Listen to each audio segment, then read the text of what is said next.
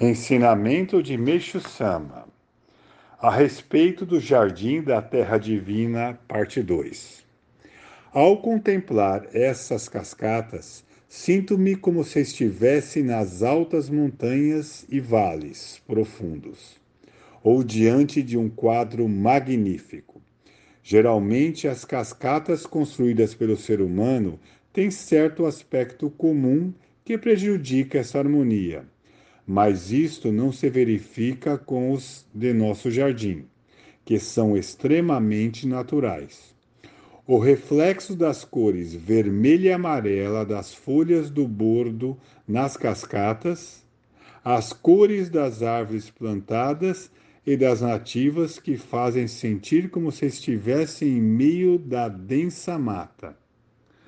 Vou encerrar por aqui as explanações a respeito do jardim já concluído.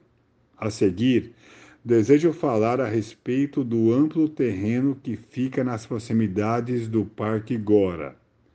Pensando em criar outro jardim muito diferente, já dei início à sua construção.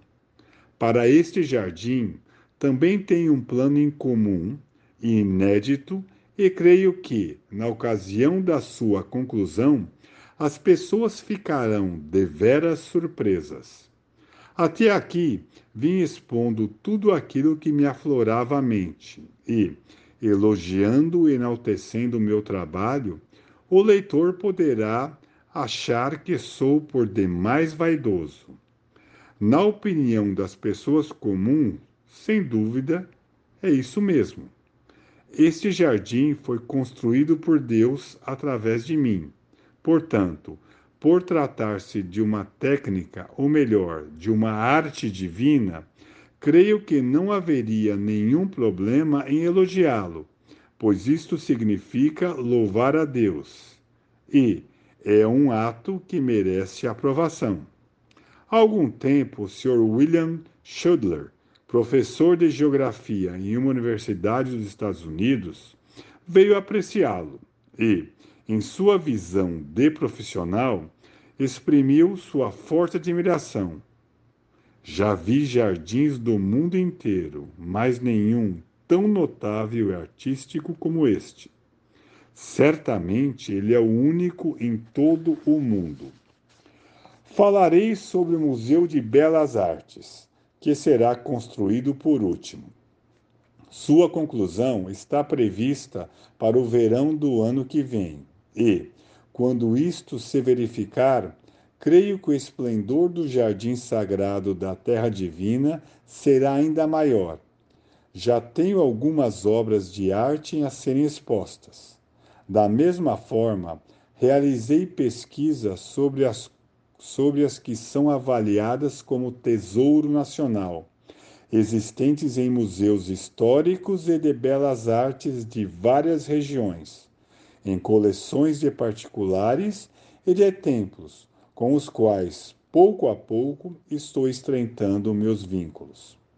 Assim sendo, tenho certeza de que o Museu de Belas Artes de Racone nada ficará devendo a outros do gênero minha intenção é mostrar poucas obras de cunho histórico e arqueológico, tendo como critério o meu senso estético, independentemente se elas serem arte oriental antiga ou moderna. Pretendo selecionar somente as obras-primas de artistas famosos de cada época. Isto porque o significado de museu de belas artes não se manifestará se qualquer pessoa, ao apreciá-lo, tendo ou não o olhar crítico, não se sentir tocada e não se deleitar com a beleza das obras.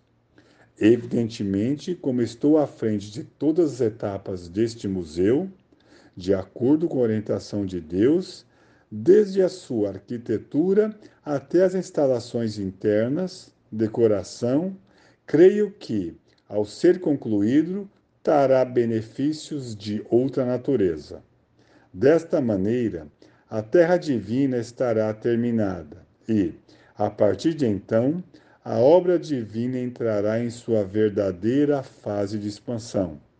Não se limitando a isso, evidentemente a construção do Jardim de Atami, seguindo a ordem, dará igualmente um grande salto.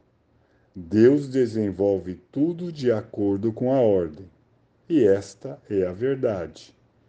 Jornal Eico número 122, de 19 de setembro de 1951, e também contido no Alicerce do Paraíso, volume 5.